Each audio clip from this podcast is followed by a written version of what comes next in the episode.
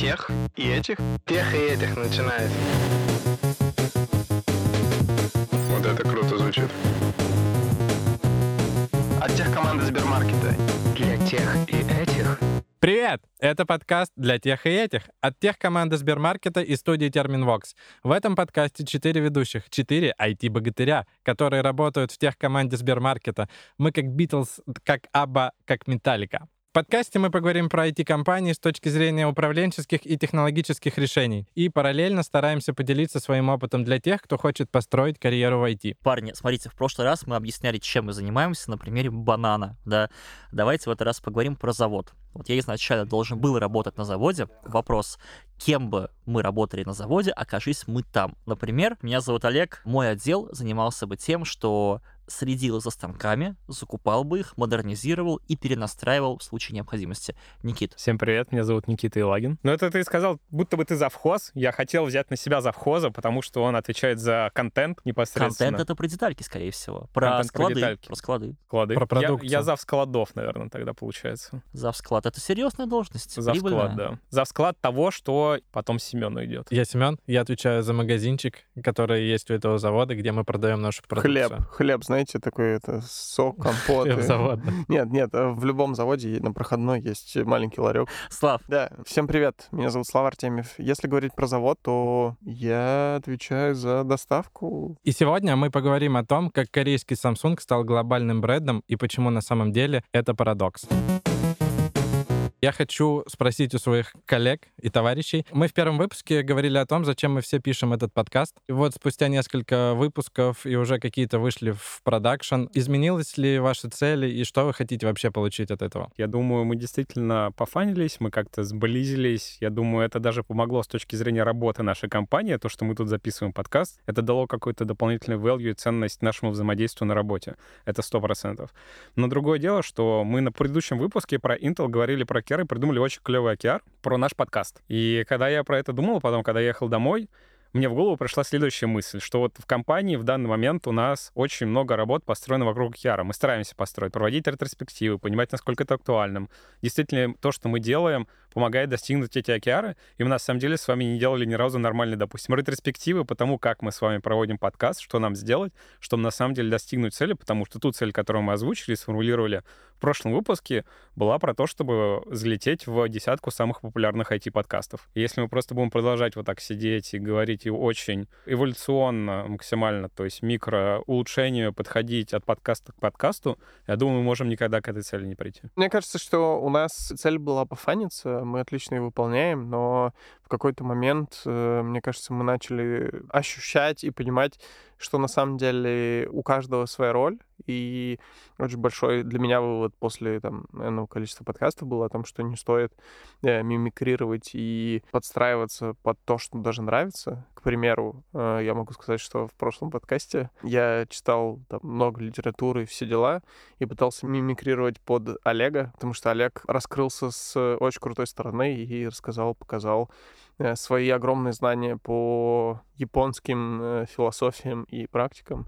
И вот э, я понял, что на самом деле не стоит подстраиваться, лучше быть собой, а Олегу мы отдадим самое прекрасное знамя эрудированного, в общем, человека. История Samsung тесно связана с историей Южной Кореи, собственно, страны, где и появилась эта компания. Все началось э, в 1938 году с торговли лапшой и морепродуктами. Основал компанию Ли Бён Чхоль. Э, так зовут? Да, Как переводится? Не знаю.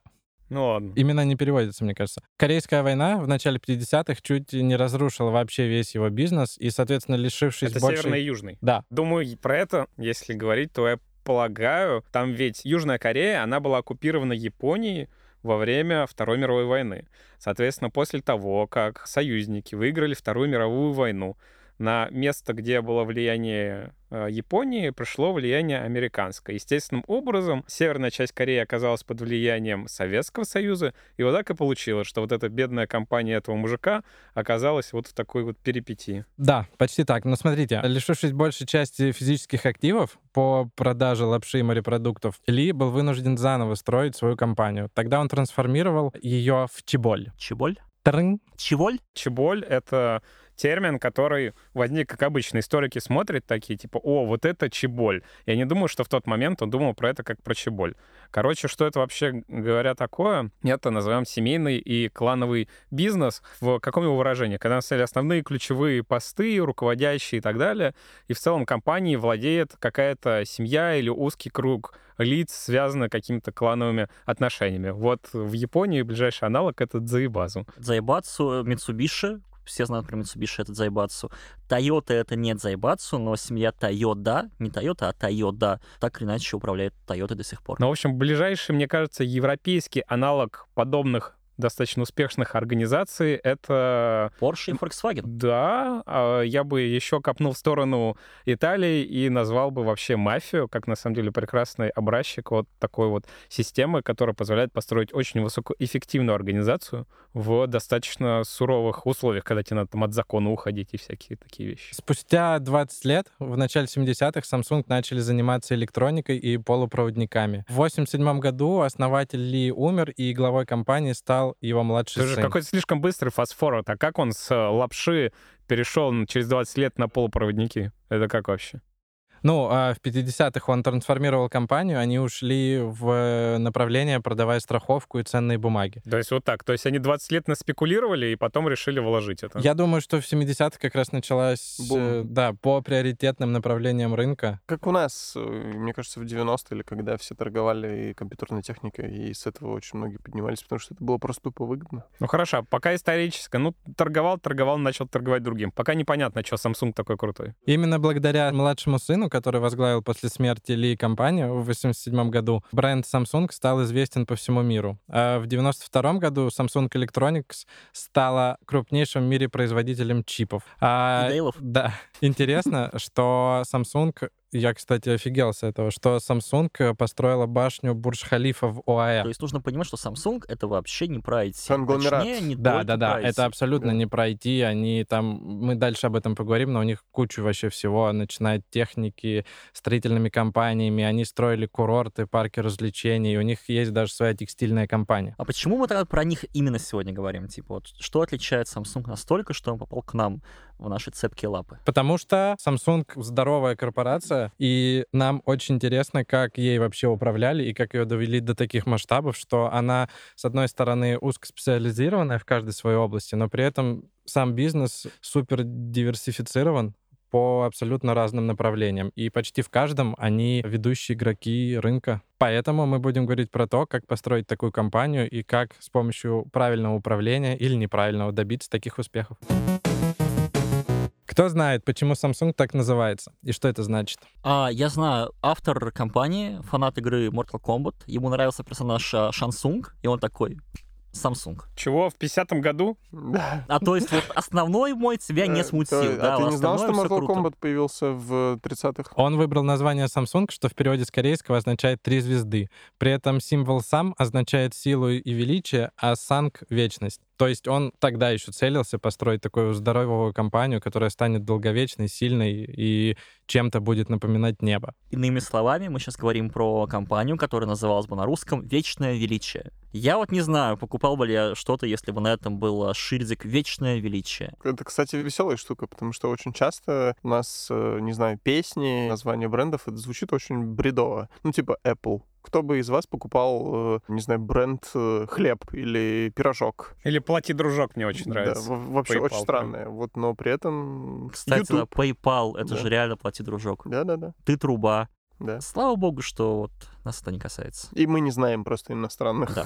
слов. В 2021 году руководитель компании и внук основателя Samsung был арестован из-за участия в скандале вокруг бывшего президента Южной Кореи. Однако это не отразилось на деятельности компании. И вообще, по сути, вся власть внутри корпорации передается по наследству. И даже внутри компании 50 лет спустя Samsung нанимал только корейцев. И только ближе к 90-м годам эта практика чуть ослабела. Ну, вот это классический чеболь, на самом деле.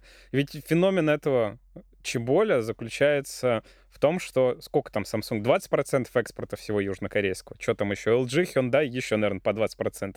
Ну, типа... Hyundai. Hyundai, извините. То есть две трети вообще всех денег, которые генерит Южная Корея, это условно три семьи. И главное, никакой коррупции. На самом деле интересно, что это получается коктейль э, между Китаем, потому что Южная Корея исторически была сильно под влиянием и конфуцианства, это изначально китайская а, методика. Вторая — это под Японией, потому что вот период оккупации и в целом тоже достаточно близко она. И третье — Америка, потому что после Второй мировой войны американское влияние очень сильно стало, и в итоге вот эти какие-то три сочетания э, имплементировались в рамках Чеболя, такой какой-то жесткий очень э, коктейль между предпринимательством и традиционными ценностями. Был такой э, ученый Майкл Портер, и он выдвинул теорию, что организациям следует концентрироваться на одной из следующих стратегий. Первое — это ценовое лидерство в своем сегменте, либо какая-то узкая специализация, либо дифференциация. Короче, первая цена, дифференциация и специализация, да? Всего три стратегии.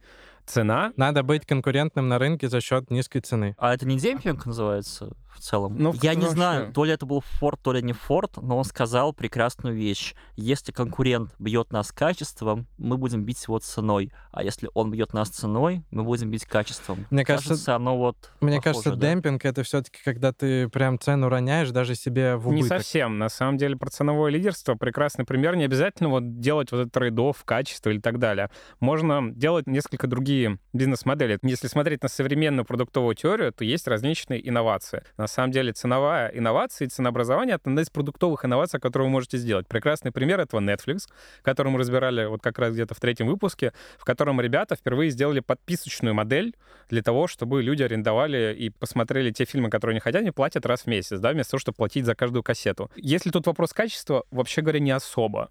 Это вопрос того, как вы по-разному запаковываете цену и продуктовый офер для клиента. То же самое, с, например, с кухней на районе. Ну, то есть ребята предложили Dark Kitchen. Это альтернатива, по сути, ресторанной еде. Но это а тоже... это, это уже а-ля ресторан. дифференциация как раз. Это скорее, да, это по цене, к сожалению, кухня не то чтобы, а вот новый продукт отличный от других. По-моему, это про них. Окей. Да, кухня на районе, скорее дифференциация. Это такой продукт, какого больше нет. То есть вот нет другой кухни на районе. Это прям...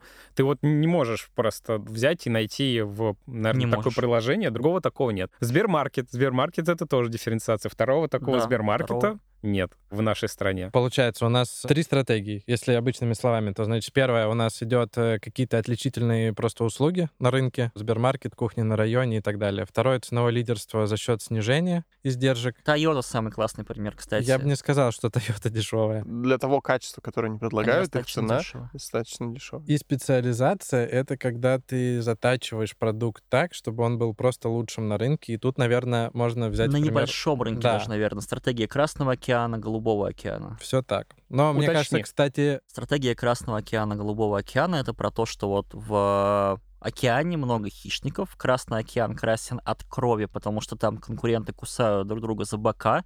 А рядом есть небольшой Голубой океан, где как бы океана мало, но там и хищников других не водится. И вы там можете спокойно себе плавать, концентрируясь на маленьком участке рынка. И еще, мы сейчас про это говорим, и я понимаю, что это один в один мысли из книги «Хорошая стратегия, плохая стратегия». Мы уже ее тут один раз советовали, давайте кажется, еще Раза один три, каждый, три? каждый выпуск, Каждый Олег. подкаст я это делаю. Давайте я больше не буду этого делать. Да Не, нормально, нормально. теория заключалась в том, что если погнаться за двумя зайцами, выбрать, например, все три стратегии, то можно ничего не добиться и потерять вообще все. Но у Samsung это получилось. Главный вопрос как? Тут Да. ты разрекламировал, у них это получилось как? Я думаю, опять там что-то такое. Я думаю, За- что скорее что было там неправда, неправда. Последовательно Как любом а парадоксе, любой парадокс — это что-то не настоящее, на самом деле. Внук основателя Samsung в 93 году внедрил новую управленческую инициативу и смог добиться нескольких конкурентных преимуществ. Например, подразделение Samsung Electronics, производящее чипы памяти, существенно снизило затраты по сравнению с конкурентами. Им удалось сделать так, чтобы их процессы протекали очень быстро управленчески. В книге «Путь Samsung» описаны три парадокса.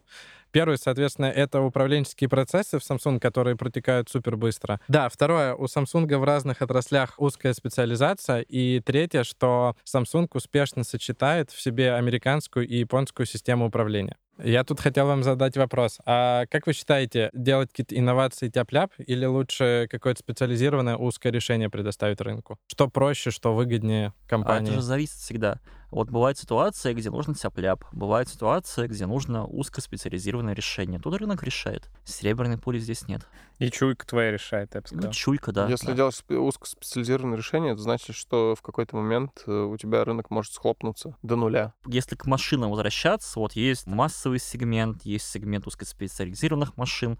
Ну, по-разному бывает. Все так, все так. Ну, и я, я к тому, что в какой-то момент могут сказать, что нам на самом деле уже не, не интересно производить такие тракторы, потому что спроса на них нет, и Да. вот маленький сегмент, он схлопнется. Но мне кажется, опять, да, все зависит от ситуации и от того, какой объем рынка, какие перспективы и куда мы целимся. Да, я думаю, если тут смотреть на размер компании Samsung, из того, что мы сегодня узнали, у меня выстроилась такая картина мира, что начали мы с лапши, и постепенно, зарабатывая на каком-то одном бизнесе, который вообще не релевантен IT, это что там было, акции страховки, да, ребята накопили денег, чтобы открыть какую-то новую вертикаль бизнесовую. Они такие, посмотрели на рынок, электроника на подъеме, давайте-ка в это проинвестируем. И они, возможно, просто купили какое-то уже существующее производство, да, а, чипов и начали им управлять более эффективно. И вот так постепенно, докупая какие-то части пайплайна или новые сектора экономики, скажем так, они свой портфель вот этот вот аукционный, как компания, можно сказать, диверсифицировали между направлениями. И в итоге, когда ты вот как раз, Семен, задал вопрос, что делать, а тяп-ляп, какие-то новации, либо очень глубоко специализироваться и выкатывать уже там очень какой-то крутой продукт, ну так у нас в целом на сегодняшний момент даже есть хороший на это дело ответ.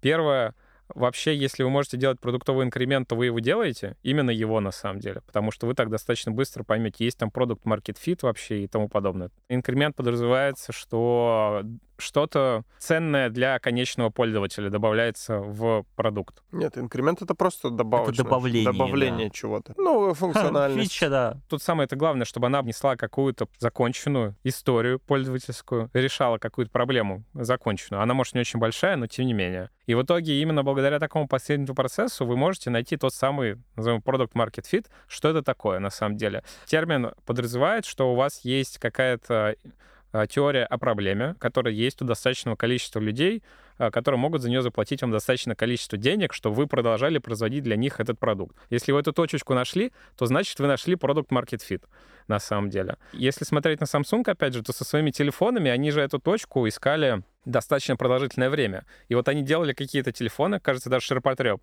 И там, насколько я знаю, было в определенный момент решение, все, мы не будем делать эти телефоны, у нас там на складах сколько-то есть, мы их не продаем, потому что это просто отстойный продукт он не достаточно хорошего качества, давайте вообще сделаем что-то иное. В поиске самих себя, на самом деле, Samsung же себя э, достаточно долгое время искал. Очень интересно, что он делал относительно Apple, которые раньше, чем Samsung, выпустили смартфоны на рынок в том виде, в котором мы их сейчас знаем. И Samsung начал выстраивать свой продукт телефона как противопоставление какое-то даже яблоку в рамках конкретно бизнес-юнита, который отвечал за производство смартфонов. А у него был другой, который отвечал за производство телевизоров, которые там что-то производят, и они соревнуются вообще там не с Apple, а с другими какими-то организациями. Это же так круто, наверное, когда ты делаешь телефоны, и все комплектующие, либо большую часть этих комплектующих ты делаешь сам. Apple вынужден э, работать с подрядчиками. Они экраны, дисплеи для мобил закупают как бы не у Samsung, оледовские, нет? А у Samsung все свое. И вот этот осьминог, которого вырастил основатель компании, он вот теперь дает плоды тем, что до определенного предела Samsung обеспечивает комплектующими сам себя. Но возвращаясь, кстати, к твоим трем уникальным парадоксам, мы сейчас как-то поговорили про специализацию.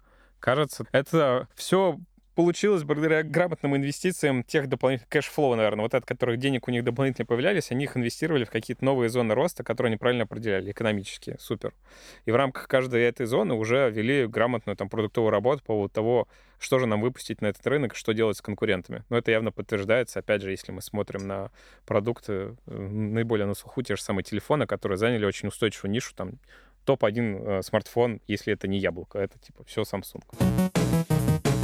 Как так получилось, что они быстро принимают процессы на таком масштабе? А, Точнее, решения. Это все решения. связано со стилем управления Samsung, который по факту представляет собой гибрид из двух школ американской и японской. Короче, как я понял, японский менеджмент больше заточен на конкурентоспособность и операционную эффективность. Плюс там лояльность к сотрудникам, повышение зарплаты за стаж, все такое. С другой стороны, американский стиль управления делает акцент на прибыли и доходах, фокусируясь на существующих отраслях и часто реструктурируя предприятия и продукты. Они же, получаются, на одном и том же сфокусированы. Там прибыль, тут прибыль. Не, ну здесь э, с точки зрения Японии, насколько я понял, здесь эффективность, а здесь больше на прибыльность. Кажется, это немножко разные вещи. Ну, д- добиваясь прибыли, мне кажется, ты можешь ломать эффективность. И опять же, если взять Ну, вот твой maybe, пример да, с да. Apple, то можешь как раз расти. здесь Samsung, наверное, вкладывался в свои дисплеи, а Apple как раз закупал у Samsung просто, чтобы быстрее добиться эффективности финансовой.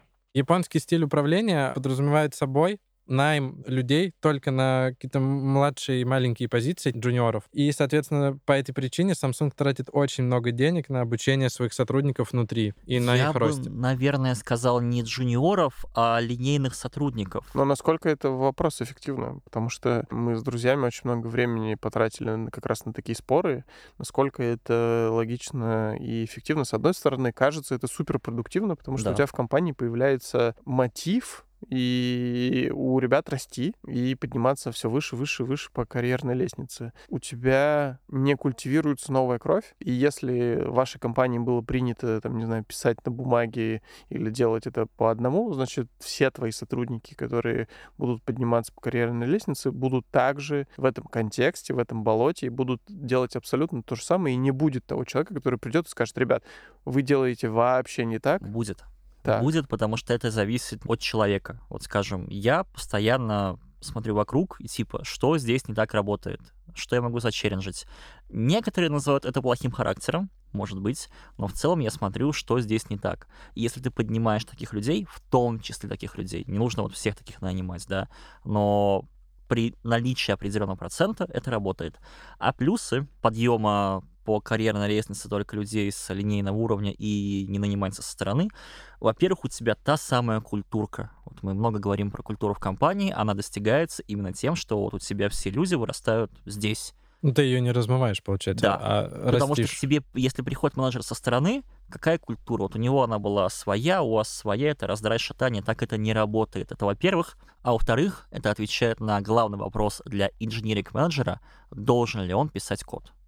Ответ — да, как минимум уметь писать код. То есть выращивая людей из линейных сотрудников, ты растишь менеджеров из инженеров. Это очень важно, что у тебя все менеджеры в компании, все, они от станка или от клавиатуры, если мы говорим про IT-компанию. Что быстрее вообще? Внутри растить людей? Ну, например, у тебя есть Быстрее маленький снаружи, стартап, Быстрее, снаружи. быстрее снаружи Конечно. взять. Ну, то есть, если тебе надо здесь и сейчас, грубо говоря, завтра, ну вот, к примеру. Так, а может, ты как раз и не сможешь тогда культуру нормально Вот, выстроить? смотри, пример Сбермаркет. В какой-то момент была небольшая компания, которая культивировала там, культуру, была своя культура Сбермаркета, Инстамарта. Инстамарта, да. Их там 20-30 человек Да, было Все друг друга знали, там, все росли, как-то развивались, и было достаточно, насколько я знаю, лампово. Да. Я только знаю со слов. И в какой-то момент компания начала сильно расти. То есть рост был там десятикратный. На даже больше. порядки. Даже не на порядок, а на порядке. И ты не можешь просто чисто физически вырастить э, людей за такой короткий период времени, либо ты будешь их растить, давая им все больше и больше и больше ответственности, но при этом ты должен принимать риски о том, что эти ребята иногда могут не справляться или не справляться не так эффективно, как внешние пришедшие с рынка менеджеры. А знаешь, в чем риск здесь еще? Мало того, что неплохо справиться, окей, но ты не сможешь их обратно Даунгрейдить. даунгрейдить. Все так. Ну тут вот еще на примере Samsung, почему у них так работало? Потому что компания росла десятилетиями, начиная там с 50-х годов с предыдущего века. Поэтому у нее уже был достаточно большой, наверное, объем рабочей силы, и она могла себе позволить там релацировать ее. То есть она уже достаточно большая была. Там не было такого, что она там за один год ей необходимо вырасти там в сто раз было внезапно. Если у вас уже есть какая-то база или если вы готовы упускать какие-то возможности но не нанимать людей со стороны, там, на верхней руководящей должности, чтобы потом все это дело сшивать нитками, эту культуру, потому что нанять людей в культуру — это очень сложно, на самом деле. В любом случае, когда ты нанимаешь там к 30 еще 100, то у тебя не получится та же самая культура, которая была в начале у 30, просто потому что центр тяжести смещается. А еще хочу дополнить, если, опять же, вы сейчас нас послушали и загорелись желанием только поднимать людей, не нанимая менеджеров, помните, пожалуйста, что мы живем не в Азии, и чтобы это заработало, нужно, чтобы люди до определенного предела расценивали компанию как семью. У нас это чуть-чуть не так работает. Если вы загоритесь идеей всех промоутить, не удивляйтесь, что они будут от вас уходить, потому что они выросли и ушли на новый рынок. Еще один маленький пример по поводу роста. Не всегда с большим ростом. Это может быть и с выходом на новые какие-то рынки или на новые какие-то, там, не знаю, подходы. Грубо говоря, если у вас никогда не было крутого поиска в компании, то вы можете взять и начать развивать поиск своими силами, растить инженеров и так далее, но намного быстрее, выгоднее и лучше нанять людей с рынка, которые это уже делали, да. Тут есть трейдов между культурой и интеграцией человека, но при этом вы получаете быстрый результат. Ну, то есть с точки зрения бизнеса это всегда трейдофы, которые нужно понимать. Трейдов — это просто, когда вам надо одно разменять на что-то другое. Качество, на скорость. Выбор. Когда у вас есть выбор. Смещение Развил. ползунка в одну сторону за счет другой. Вернусь к теории игр. У вас есть, например, определенное количество фишечек в игре, да, и у вашего противника тоже есть. Ну или ваш противник, это неважно, это рынок, на который вы должны зайти. И в зависимости от того, как вы раскидаете эти фишечки, у вас на выходе получится какая-то диспозиция, да, и каждый там лоточек для фишки — это определенное свойство вашего продукта. На самом деле у вас ограниченное количество фишек, поэтому конфигурацию вы не можете все максимальным образом нарастить. Вам надо делать какой-то выбор, действительно решать, куда вы вкладываетесь больше, чему вы больше уделяете внимание. И именно в этом смысл трейдофа, что вы сознательно жертвуете чем-то одним в пользу чего-то другого, потому что ограниченный ресурс, ограниченное время, люди, деньги, неважно. Про это написана целая книга. Хорошая стратегия, плохая стратегия. Еще важно вкладываться в обучение. То есть, если мы хотим нанимать только линейных сотрудников и дальше их качать, это, во-первых, наверное, стоит больших денег, чтобы тех же топов отправлять на MBA и на внутренние какие-то школы такого бизнеса, как, какие вот были у? Samsung. Ну, в общем, мы на самом деле нашли вопрос, как Samsung компенсирует недостачу опыта уникального в рамках своей компании, Да. они отправляют людей вне компании. Вне компании, да. Ну и, наверное, я думаю, тут вообще какой-то вывод в этой блоке про как же нам нанимать людей в компанию и растить ее, можно сделать следующее, что, во-первых, опять же, у Samsung достаточно уникальная ситуация. У него определенная культура, где люди приходят в компанию и рассматривают ее как дом. Семью, компании, семью, да, семью. как семью. У компании очень много ресурсов, и она причем управляется специальным образом по методологии Чеболь, когда это э, клан, семья, и поэтому ты на высокие уровни в компании просто не можешь взять человека снаружи, это просто не заработает. Ты не берешь человека себе в семью с улицы, это просто так не работает у них. И так как у них вот эти две модели вынуждены существовать, они э, людей нанимают снаружи, на младшей должности, растят их, чтобы кругозор не уменьшался, они отправляют людей наружу. Но, тем не менее, мы абсолютно осознаем, что в рамках каких-то наших европейских реалий, если у нас какой-то взрывной рост, нам необходимо просто нанимать специалистов снаружи, чтобы его поддержать. А, Анбординг быстрый, крутой, это все супер, и в это действительно надо вкладываться, потому что ты не можешь бесконечно искать специалистов на рынке, и они заканчиваются. А Крутых спецов на рынке, их типа не очень много. И Я- все, и я все. напомню- Поэтому, конечно, растить людей изнутри, безусловно, надо. И Но Samsung очень вот молодцы, что Я, я напомню, что до 90-х годов они, в принципе, никого, кроме корейцев, не нанимали, и мне кажется, это тоже важно с точки зрения обучения. То есть они в рамках одной страны, одной культуры... Во, но тут как бы культурный вопрос за 90-го года. И ты сказал, что как раз в 90 или каком... Третьем. 93-м пришел э, новый глава компании, через колено сменил своего деда, и все это дело изменил. И именно с этого момента начинается история супер успешного Samsung с ярким дизайном, с э, узнаваемым нарративом, повествованием на рынке, благодаря инклюзивности и diversity. Там Никита сказал про дизайн, что он стал новым. Да, соответственно, в Samsung с 96 по 2000 годы был проект такой «Революция дизайна». Чтобы не зависеть от внешней экспертизы, э, они начали воспитывать внутренних дизайнеров, которые сосредоточились на долгосрочных интересах компании, а не только на своих собственных проектах. И можно сказать, что вот в эти годы они построили такую дизайн-систему некоторую, которая там сквозь все их продукты, она видна. С 2004 года операционная прибыль Samsung неизменно превышала сумму годовой операционной прибыли пяти крупнейших японских электронных компаний, включая Sony и Panasonic. И вот эта революция дизайна — это как раз один из этапов, которые в этом помогли. Их видно было, короче. Ты думая об одном, какой-то об одной технике или о чем-то, ты мог сразу подумать, как себе в ту же кухню, например, встроить такую же печь или такой же холодильник. Ты даже не рассматривал другой бренд для покупки. А, дизайн, видимо, это речь не про дизайн Я- UX, у них UI, а про дизайн. дизайн именно техники, что она И взаимозаменяемая. UX, и дизайн, и техника. То есть у них вот именно в этом вся фишка, что у них типа дизайн, он я- просачивался в, О, мне в- кажется, вдоль всех не могу говорить про дизайн техники, и вот а, как у них ручки сделаны плохо или хорошо, я про дизайн именно... Вот, да. Оболочек. Это, наверное, экоси- это вопрос экосистемы. И тут, если перекладывать это на реальные вообще продуктовые IT-компании, это, наверное, можно перевести э, на язык CGM, то есть Customer Journey Map. Это инструмент, которым пользуется, или методология, которым пользуется продукт менеджер для того, чтобы выстроить путь буквально пользователя при решении какой-либо своей проблемы, потребности, удовлетворения ее. И на самом деле есть такая методика, просто зачем. Опять зачем, опять же, но относительно того, что делает пользователь. почему она же, правильно? И человек купил дрель, да? Зачем купил человек дрель с э, миллиметровым сверлом? Чтобы сделать миллиметровую дырку, да? А зачем ему миллиметровая дырка? Чтобы повесить туда картину. А зачем ему картина? Чтобы его гостиная была уютней. Поэтому он пошел, купил дрель и так далее. И в этот момент, если вы на это смотрите как продуктолог, вы такой, так, а если человек хочет это сделать, может, я буду, не знаю, у меня продукт аре- арендовать дрели, потому что человеку не надо каждый раз дрели покупать. Но если мы возвращаемся к Samsung, то человек, когда делает кухню, например, обустраивает свой быт. Он на самом деле не покупает же только, например, когда а- обустраивает хату, не только же холодильник. У него там микроволновка, еще что-то, еще что-то. Если вот эти вот все элементы домашнего убранства, дизайна, именно с точки зрения механистической вещи, что человеку надо сделать, когда он приходит домой, или как обеспечить свой быт, они покрываются там целиковой какой-то идеологией Samsung, то неудивительно, что это было именно таким ключевым моментом, которое позволило Samsung вырасти так сильно. Технологическим чемпионам Азии не хватает лидеров достаточно известного типа. То есть у них нет какого-то пиара на уровне SEO, кроме как в Alibaba. А он нам не нужен. Почему? Посмотрите на Японию, на Китай, на всех.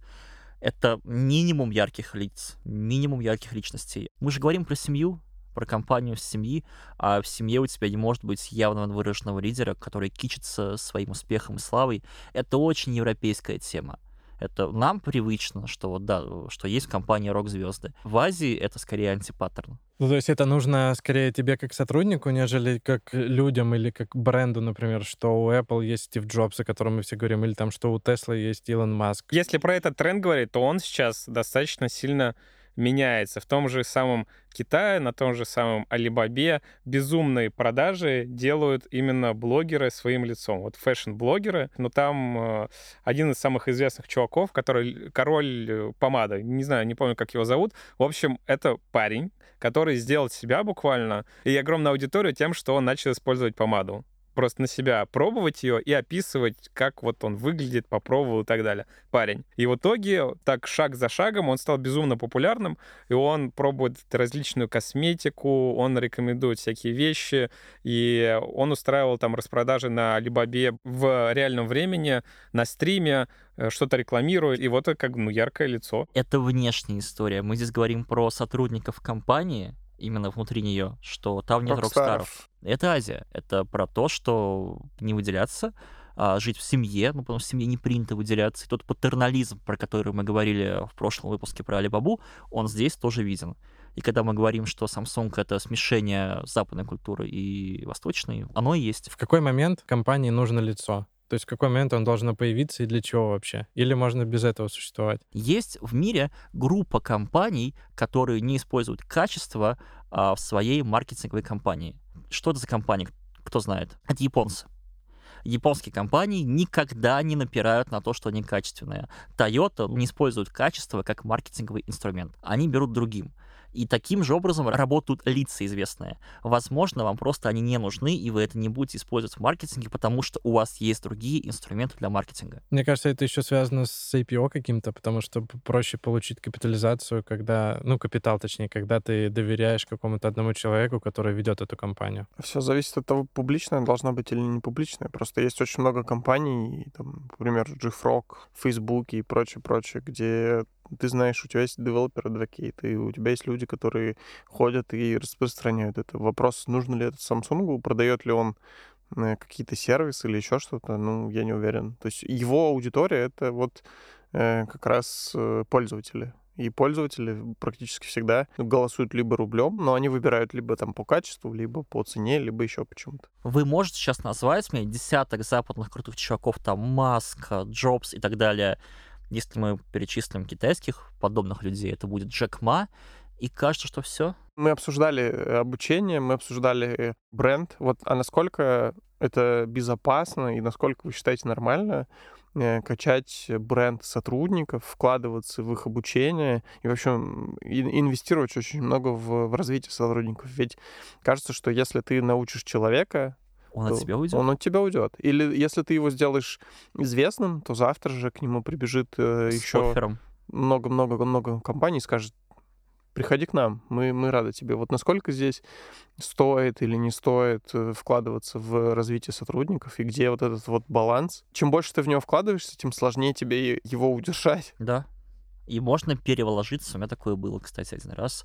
К сожалению, тут рецепта нет как хороший менеджер ты должен это делать, а с одной стороны, и с другой ты этого не можешь сделать, потому что человек от тебя может уйти.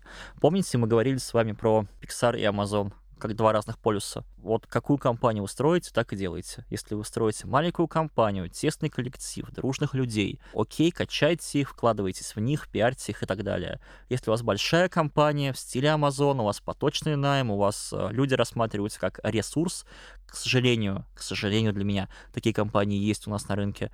Зачем вкладываться в них? Это же просто поточный найм. Тут, наверное, два вопроса. Первый — это вопрос маркетинговой компании, как HR-бренда, э, то, что люди к вам хотят идти. И так как мы живем в определенной культуре, европейской культуре, культура как бы лиц, рокстаров и так далее, это то, что людям нравится. Им нравится работать с известными людьми, и не хотят приходить именно, допустим, к определенным людям. В отличие, как мы узнали только что от Samsung, куда ты не можешь прийти прям так э, репортом к тому же самому владельцу или там SEO компании, потому что ты должен начинать с низов. Там это вообще так не работает, да, поэтому там и смысла такого рокстара-то нет. Там сама компания, условно говоря, рокстар. Все знают, что там вот Samsung, Samsung, работать там Сунге, в Корее, это круто. А в рамках же наших реалий отечественных нам ну, в Сбермаркете на самом деле не остается ничего иного, чтобы соперничать с другими компаниями на рынке, которые хотят нанимать качественных специалистов, кроме как развивать свой бренд. И на самом деле, а, когда ты вкладываешься в человека, даже если он потом куда-то переходит, то и хорошо. То есть я бы вообще э, не смотрел на эту историю как, блин, человек перешел, а мы в него вложились. Человек перешел, круто, мы в него вложились. Это на самом деле история успеха для твоей компании, если из твоей компании вырастают звезды, которые потом очень круто устраиваются. Это на самом деле причина идти в такую компанию, которая растит звезд, Вообще в, ко- в которую ты можешь вырасти. Цель компании зарабатывать деньги. Всегда. Если человек от тебя уходит, крутой, ты зарабатываешь меньше денег. Всегда. Все. Математика простая. Во-первых, он же не просто к тебе пришел, выступил и ушел то, что он выступает, он же еще внутри качает людей, какие-то Не, ну внутренние он, если выступления. он уйдет, а он уйдет, вдруг, да, и вот мы говорим, что он ушел. Типа, это же плохо. Он я может оставить то, наследство, риск. может осталась команда, которую он воспитал, может они оставит, все работают. Может нет. Мы здесь даем советы менеджерам, инженеринг-менеджерам, тем рядам и так далее. Тут надо включать голову и смотреть по ситуации, потому что в чем больше времени вы тратите в человека, тем больнее для вас будет его уход. Ну, в целом, да. Но тут, если, наверное, как-то суммировать, то можно так сказать. Это вообще обычный классический риск, которым должен управлять управленец. Вот этот трейдов, вот, который Это мы недавно да, да, упоминали. Да. Э, как бы ты можешь инвестировать в человека, можешь инвестировать в его бренд, а можешь не инвестировать. Это решение твое зависит от того, чего ты хочешь достичь. И, конечно, тут надо смотреть на то, насколько человек у тебя в культуре и вообще насколько он лоялен компании. Я, наверное, вот так скажу. Пока вы впервые на этом не обожжетесь, вот вы всю эту механику не прочувствуете. Давайте подведем итоги. Мы сегодня много говорили про такую тему, как трейдов. Мне кажется, мы ее раньше мало вообще о ней рассказывали. И это прикольно. То есть всегда нужно делать выбор чего-то с чем-то. Что скажете? Что еще мы нашли интересного? А для меня было интересно рассмотреть, как сталкивается азиатская, азиатский стиль управления и западный. Что они и оттуда, и оттуда, но по итогу, из того, что я сегодня услышал, все-таки там больше Востока. Возможно, это просто попытка компании э, американизироваться с точки зрения бизнеса. Вестернизироваться, а вся Азия в той или иной степени пытается это сделать сейчас. Да, Точнее так, это неизбежность. До определенного предела, опять же. Неизбежность для глобализации? Да, да. Тебе нужно выходить на рынок, это значит, тебе нужно представлять конфетку для пользователей, но внутри ты работаешь так, как ты принят. Да, да. Это настолько необходимо, что, ну, Toyota сделала Lexus, Nissan сделал Infiniti. Вот настолько они хотели на западный рынок. Мне кажется, важная еще тема обучения. Прикольно, что Samsung внутри вообще себя развил какую-то супер большую школу по всей этой теме. И как и внутреннее, так и внешнее обучение. И такое еще прикольное замечание, что мы всегда, если мы говорим про Азию, про любую Азию, любую азиатскую контору, крупную компанию, мы всегда говорим про патернализм внутри компании. В зависимости от компании уровень варьируется, но они все патерналистские. Я думаю, если какие-то практические вещи, например, про чеболь, как это можно перенести на наши реалии. Когда вы управляете компанией достаточно тесно сбитой группой людей, которая, ну, не совсем семья, но по динамике близка к этому. С точки зрения взаимопонимания, с точки зрения приверженности общей цели, идеям, с точки зрения того, насколько быстро вы можете принимать решения, потому что там в семье есть четкие, в хорошей семье там есть четкие ответственности, есть там глава семьи, например, за которым всегда последнее слово. И это позволяет вам быстро принимать решения. И в итоге, если мы рассмотрим просто вот европейское общество и чеболь в европейском обществе, то это может выглядеть как э, группа единомышленников, фаундеров или там руководство достаточно широко закрывающего все вопросы и самые важные проблемы в компании, которые максимально сбиты в том, куда они идут, что они делают и почему. И это позволяет как раз очень быстро принимать решения и менять, собственно говоря, направление компании при необходимости, применяя вот эти вот все другие практики, которые мы сегодня узнали, там внедрение, допустим, более качественного обучения, стоп найма снаружи и только из нижних ранков наверх. Это все какие-то локальные решения, которые вы можете очень быстро принимать, если у вас есть вот эта вот сердцевина, которая лежит в основе вашей компании. Слав, ты что-нибудь скажешь нам напоследок? Я, я уже говорил э, с Олегом, вместе к нему примазался. Но если говорить на самом деле про компании, мы опять э, подходим к тому, что опыт каждой компании уникален, и вряд ли получится скопировать или привнести что-то. Ты бы что попробовал адаптировать от Samsung? От Samsung я бы построил бы сильную внутреннюю школу обучения. Это, мне кажется, очень важная история, потому что у нас сейчас все меньше и меньше специалистов крутых на рынке остается, и все сложнее и сложнее харить, потому что там зарплаты улетают вверх, еще что-то, еще что-то. И вот э, вкладываться в обучение, в, в людей, все остальное, это достаточно успешная стратегия, но при этом нужно понимать трейдофы, а более того, мне кажется, что очень важно понимать, для чего вы это обучение делаете. Потому что очень часто я видел такие кейсы, когда людей обучали чему-то, люди приходили такие очень воодушевленные, желающие что-то поменять, и их сажали абсолютно в такую же среду, где они не могли применять свои знания, что-то менять, и это было самым главным мотиватором людей уйти. В общем, нужно понимать, какие последствия обучения, зачем вы обучаете людей и что вы хотите этим, в общем-то, добиться. Если у вас нет возможности, либо вы так все построили, что вы не можете нанимать каких-то крутых спецов на высокие уровни вашей компании, нет денег, ну или спецов нет, неважно, то чтобы компания не стагнировала и вот какой-то приток свежей мысли извне был, вы можете инвестировать то, что вы своих людей отправляете во внешний мир, а посмотреть, а что же там есть. Ну вот как Samsung отправляет там людей на MBA, а MBA вообще стоит недешево хорошие. То есть они значимо и много денег инвестируют своих э, людей в компании, ну, там, тех же самых корейцев, которые у них работают, чтобы они увидели мир широко и с этими идеями вернулись обратно в Samsung и сделали собственную школу дизайна, к примеру. Мне кажется, как еще Петр можно... первый отправлял боярских детей за границу И на сам обучение, ездил. И сам ездил. Это был подкаст для тех и этих от тех команды Сбермаркета и студии Терминвокс. В этой студии с вами были Семен Мацепура, Никита Илагин. Олег Федоткин. Вячеслав Артемьев. Вместе с нами этот подкаст сделали звукорежиссер Александр Павлов, продюсер Глеб Фадеев и дизайнер Елизавета Семенова. Слушайте подкаст на всех удобных вам площадках. Это SoundStream, Apple подкасты, Google подкасты, CastBox и Яндекс.Музыка. А также подписывайтесь на соцсети Сбермаркет Тех. Ссылки вы найдете в описании выпуска. Всем пока!